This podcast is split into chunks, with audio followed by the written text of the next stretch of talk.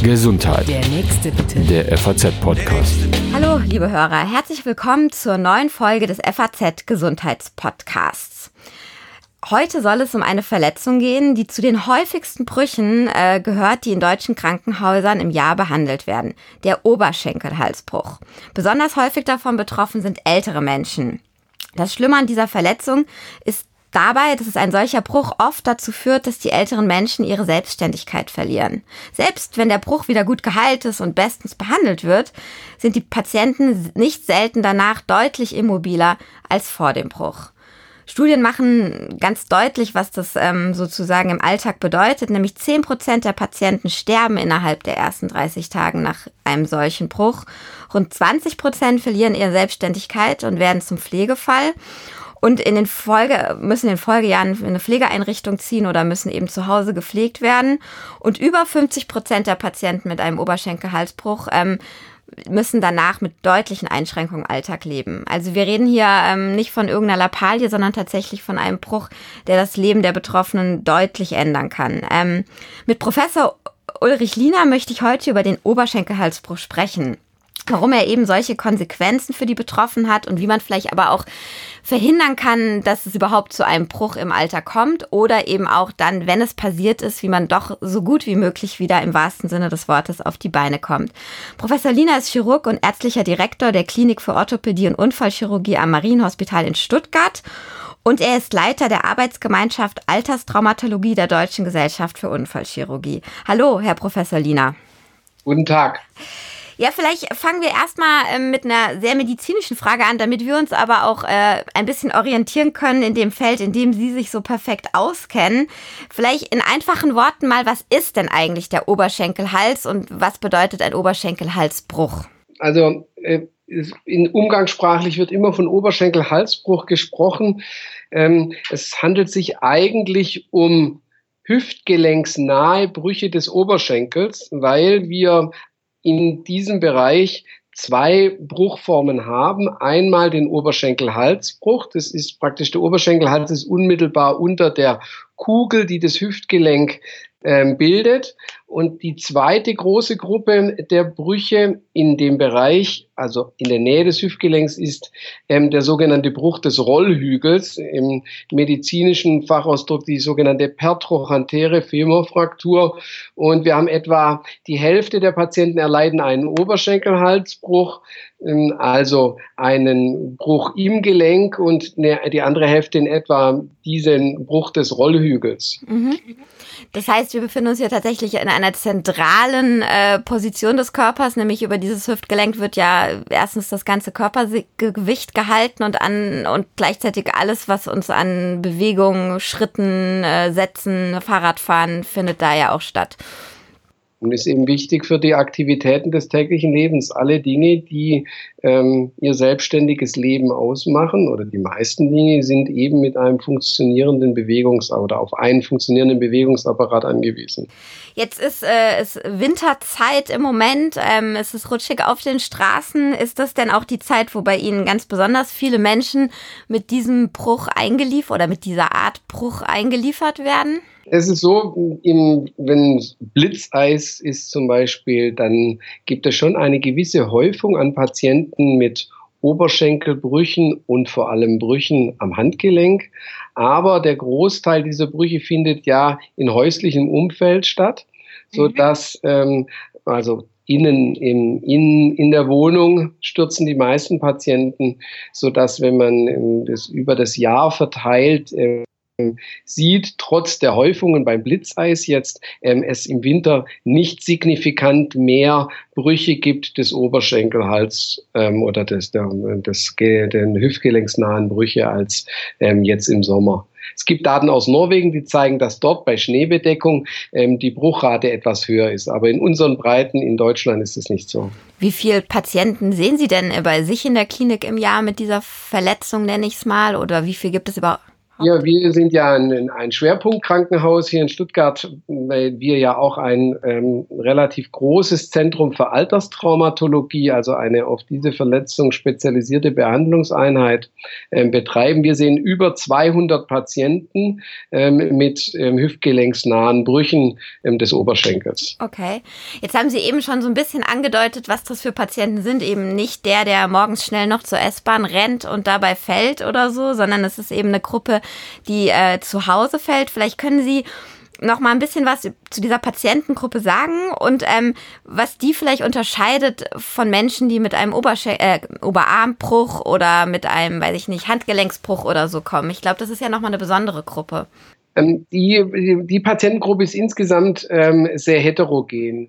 Etwa 15 Prozent der Patienten sind ähm, fit. Das sind typischerweise Patienten, die ziehen sich so einen Bruch ähm, beim Fahrradfahren zu. 5 Prozent sind nicht mehr gehfähig. Da ähm, passiert dann der Bruch typischerweise im Pflegeheim beim Umlagern vom Bett in den Rollstuhl. Aber etwa 80 Prozent der Patienten ist gehfähig hat aber eine variable Schwere an Begleiterkrankungen.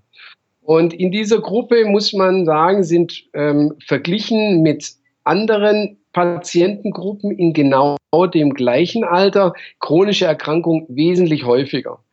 Die Patienten leiden auch häufig an Gebrechlichkeit. Und Gebrechlichkeit ähm, ist, ist eigentlich genau das, was Sie sich vorstellen, wenn Sie sich einen gebrechlichen Menschen vorstellen. Das sind Patienten mit geringer körperlicher Aktivität, ähm, die in der letzten Zeit zum Beispiel ein Gewicht verloren haben, ähm, die sehr schnell erschöpft sind. Die also schon wackelig auf den Beinen sind und wahrscheinlich Osteoporose auch zum Teil schon haben, oder? Genau, ja, die haben Osteoporose. Da möchte ich nachher noch ein, ein zwei Sätze dazu sagen. Aber was man sagen kann, ist, diese Patienten haben ähm, häufig medizinische Probleme während des stationären Aufenthaltes, nicht nur der Bruch, sondern auch vor allem die Begleiterkrankungen. Gen genau, weil es eben solche Patienten sind, die eben ähm, schon mit sehr viel Gebrechen ins Krankenhaus kommen, ähm, macht es ja, glaube ich, diesen großen Sinn, eben, dass nicht nur die Chirurgen drauf gucken und den Sch Oberschenkel, sage ich mal, schnell wieder flicken, sondern eben auch geriate Altersmediziner, so wie Sie das in Stuttgart machen und wie das aber auch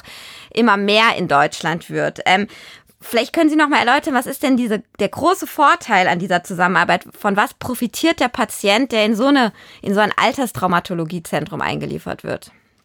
Also wie ich ja gerade schon gesagt habe, haben die Patienten ja mehrere Probleme. Die Patienten kommen ja nicht nur zu uns mit dem Oberschenkelbruch, sondern mit einem, einer Vielzahl an Begleiterkrankungen. Die Patienten sind häufig auch ähm, zu Hause schon etwas eingeschränkt. Und wenn man das zusammenfassend sieht, sind dieses die ähm, komplexesten Patienten in der Geriatrie und Unfallchirurgie. Und da macht es natürlich Sinn, diese Komplexität auch gemeinsam anzugehen, und zwar unfallchirurgisch und geriatrisch. Machen Sie mal ein Beispiel, ein ganz praktisches. Genau. Ja, also wenn die Unfallchirurgen Geriater in einem Zentrum zusammenarbeiten, dann ähm, äh, werden die Patienten dort genau nach definierten Behandlungspfaden behandelt. Und diese Behandlungspfade, ähm, die sind nach wissenschaftlichen Kriterien festgelegt. Und die Patienten werden zum Beispiel schnell versorgt. Die Versorgung, die schnelle Versorgung ist essentiell, um Komplikationen zu vermeiden. Ähnlich wie beim Herzinfarkt oder beim Schlaganfall müssen ähm, Patienten mit einem Oberschenkelbruch ebenfalls ähm, schnell versorgt werden, um ähm, möglichst schnell wieder auf die Beine zu kommen. Mhm. Schnell heißt innerhalb von zwölf Stunden? Die Versorgung, also die Versorgung innerhalb von 24 Stunden. Okay. Mhm. Ja? Ähm, Im nächsten Jahr werden die Kliniken auch verpflichtet sein, ähm, überwiegend, den überwiegenden Teil der Patienten innerhalb von 24 Stunden zu versorgen, ähm, weil der Gesetzgeber eben erkannt hat, dass eine schnelle Versorgung einen Einfluss hat auf das Ergebnis der Behandlung. Mhm.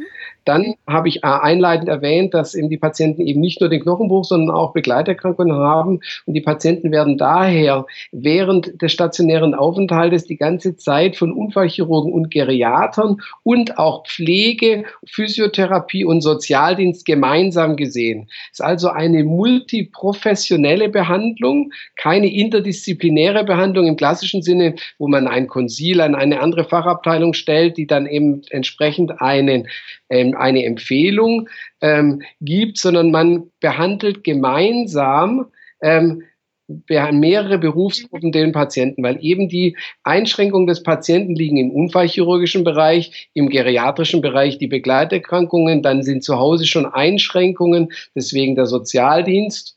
Und ähm, während dieser Behandlung werden ähm, die, ähm, wird die Ernährung, ähm, die Multimedikation, also die Be ähm, Begleiterkrankung, die mit verschiedenen Medikamenten behandelt ähm, werden, ähm, ebenfalls mit betreut. Und es gibt eine spezifische Schmerztherapie für die Patienten. Und bei Aufnahme erfolgt eigentlich schon die Entlassplanung, sodass die Patienten danach rasch wieder ähm, in ihr altes soziales Umfeld reintegriert werden können oder direkt in die Reha gehen können. Okay. Und dieser, dieser Erfolg dieser Zusammenarbeit, der äh, lässt sich ja auch in, in Zahlen ähm, messen. Da gibt es jetzt eine aktuelle Studie vor, vor einigen Wochen, die sagt, dass ähm, die Sterblichkeit eben älterer Patienten nach einem Oberschenkelhalsbruch um mehr als 20 Prozent gesenkt werden kann. Das ist ja schon einiges, äh, wenn, wenn sie eben in einem solchen Klinikum oder in einem solchen Zentrum wie bei Ihnen behandelt wird. Ähm, weil das so erfolgreich ist und weil das dem Patienten so wahnsinnig gut tun kann, haben Sie jetzt auch gemeinsam mit einem Kollegen ähm, für Deutschland in einem Weißbuch Empfehlungen zusammengeschrieben. Ähm, ist das richtig? Vielleicht können Sie dazu noch was sagen. Es gibt, ähm, wir haben jetzt erstmals für Deutschland ähm, nachgewiesen, dass ähm, die gemeinsame Behandlung von Unfallchirurgen und Altersmedizinern ähm, die Ergebnisse deutlich verbessert. Dieses ist in angelsächsischen Ländern ähm, wie Neuseeland, England und Australien schon nachgewiesen worden und befindet sich da schon in den Behandlungsleitlinien. Und wir haben jetzt unsere Ergebnisse ähm, in, in in das in ein sogenanntes Weißbuch ähm, zusammengefasst. Ähm, dieses enthält die Behandlungsempfehlungen für die Behandlung von älterer Patienten.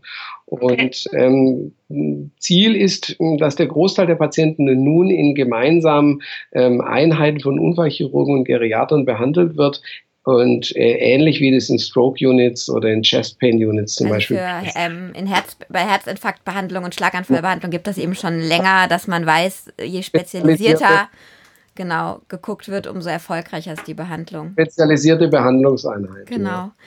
Jetzt gibt es, glaube ich, grob 100 von diesen Zentren ähm, mittlerweile in Deutschland, ähm, wenn ich das richtig gelesen habe. Jetzt hat dann immer noch nicht jeder das Glück, vielleicht gerade wenn er irgendwie etwas peripher auf dem Land wohnt oder so, dass er, wenn ihm das passiert im Alter, dann auch tatsächlich in so ein Zentrum kommt. Ähm, was kann ich denn ähm, vielleicht selbst wenn ich die Empfehlung und die Unterstützung der Mediziner nicht habe, was kann ich denn machen oder meinem Angehörigen, meinen, meinen Großeltern oder so raten, was sie machen können, um nach so einem Bruch doch wieder möglichst schnell, so weit wie es geht, fit zu werden? Also der Bruch findet ja nur statt, wenn Sie zum einen eine Osteoporose haben, also eine Minderung ähm, der Knochensubstanz und der Knochenfestigkeit und Stürzen. Das sind immer die beiden Faktoren, die zusammenkommen ähm, und, dann, um, äh, und dann eine Fraktur ähm, hervorrufen.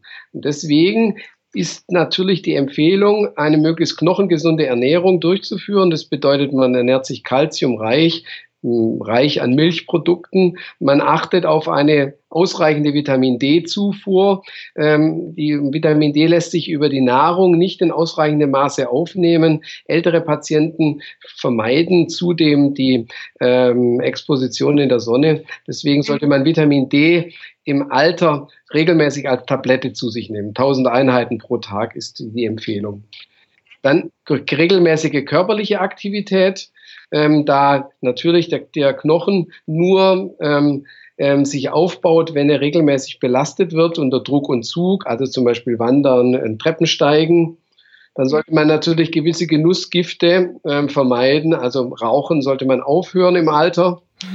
Oder dann, gar nicht erst anfangen mit jungen Jahren. Gar nicht erst anfangen, natürlich. Ähm, und ähm, auch ja, Genussgifte wie Koffein und Alkohol, ähm, alles nur in Maßen ähm, zu sich nehmen. Ebenfalls sollte man darauf achten, dass man ein ideales Körpergewicht hat. Das bedeutet, man sollte nicht zu dünn sein, weil ähm, sehr dünne ähm, Patienten auch im Allgemeinen schwache Knochen haben. Mhm.